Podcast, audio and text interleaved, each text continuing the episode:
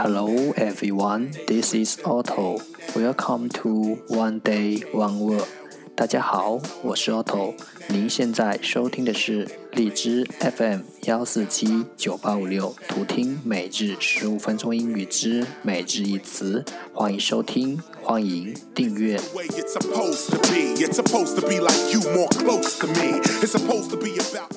微信公众号 Otto Everyday O T T O E V E R Y D A Y，请添加，让学习英语融入生活，在途中遇见未知的自己。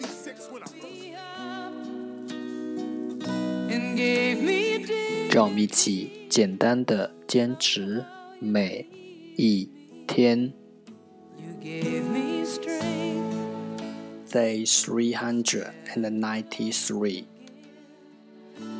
Today's word is 今天的单词是 uncomfortable uncomfortable u n c o m f o r t a b l e uncomfortable 形容词不舒服的 Let's take a look at its example 让我们看看它的例子 I couldn't sleep because the bed was so uncomfortable.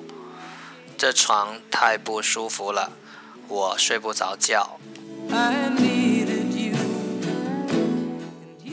Let's take a look at its English explanation. 让我们看看它的英文解释。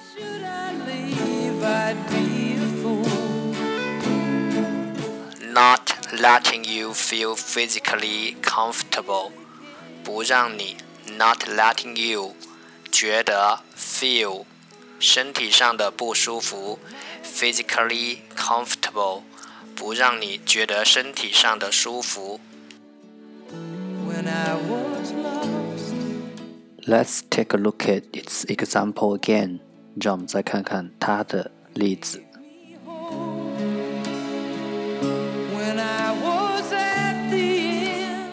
I couldn't sleep because the bed was so uncomfortable. 这床太不舒服了，我睡不着觉。Uncomfortable, uncomfortable，形容词，不舒服的。Out on my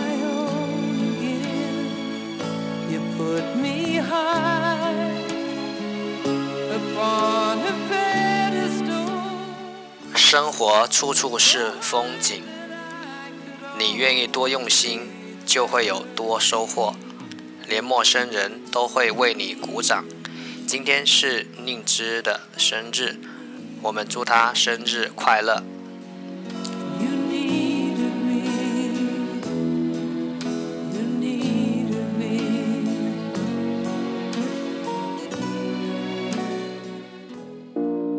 That's all for today。这就是今天的每日一词。如果你喜欢我们的节目，请为我和那些愿意坚持的人点赞。欢和我一起用手机学英语，一起进步。See you next time。再见。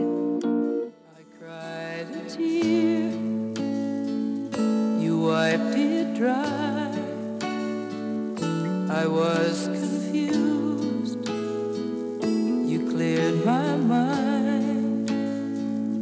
I sold my soul.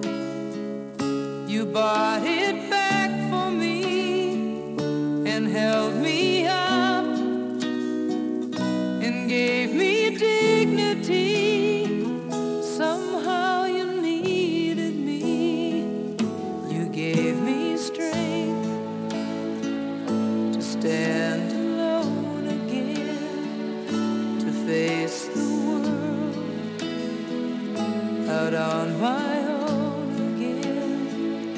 You put me high upon a pedestal, so high that I could almost see eternity. You needed me, you needed me, and I can't.